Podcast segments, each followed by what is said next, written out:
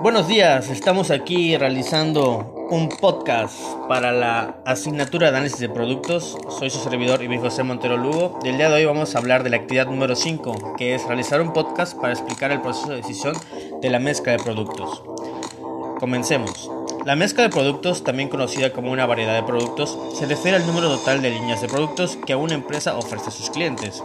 Por ejemplo, una empresa pequeña puede ofrecer varias líneas de productos. A veces estas líneas de productos son muy similares, como los detergentes líquidos y los jabones en barra, ya que ambos sirven para limpiar y pues utilizan la misma tecnología en su elaboración. En otras ocasiones, las líneas de productos son muy diferentes, como los pañales y las hojas de afeitar. Antes que nada, tenemos que hacer énfasis en la diferencia entre un sistema de productos y la mezcla de productos. El sistema de productos es un grupo de productos relacionados entre sí que funcionan de una manera compatible. Tenemos un claro ejemplo como es la marca Apple, que son el iPhone, el iPad, el Apple Watch, las computadoras MacBook Pro y los iPods, que la información se puede transmitir de un dispositivo a otro y pues por lo tanto es compatible. A diferencia del sistema, la mezcla es un conjunto de todos los productos que ofrece una empresa a los consumidores y se encuentra conformada por diversas líneas de productos. Y tenemos un claro ejemplo de la marca P&G, que tenemos productos como el ACE, Gillette, Pampers, Colestone, Arial, las baterías, estén toallas femeninas, entre otros, ¿no?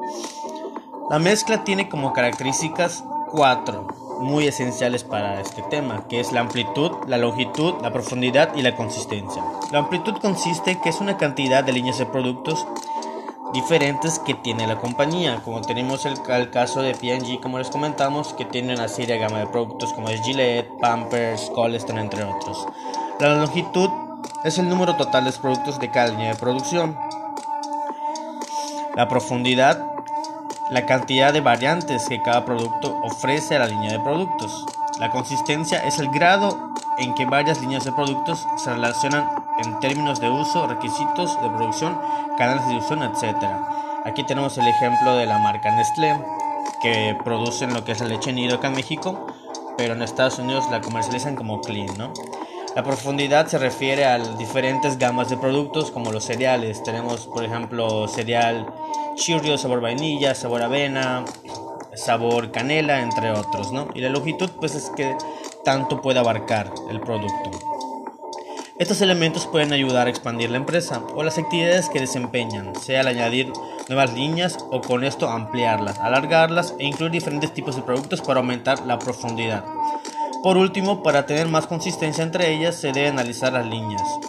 Una vez estudiadas, la empresa puede clasificar sus productos en cuatro, en cuatro categorías de acuerdo al volumen máximo de ventas y la promoción. Estos cuatro puntos son el producto básico, que es producto sin diferencia con grandes ventas y promoción intensiva.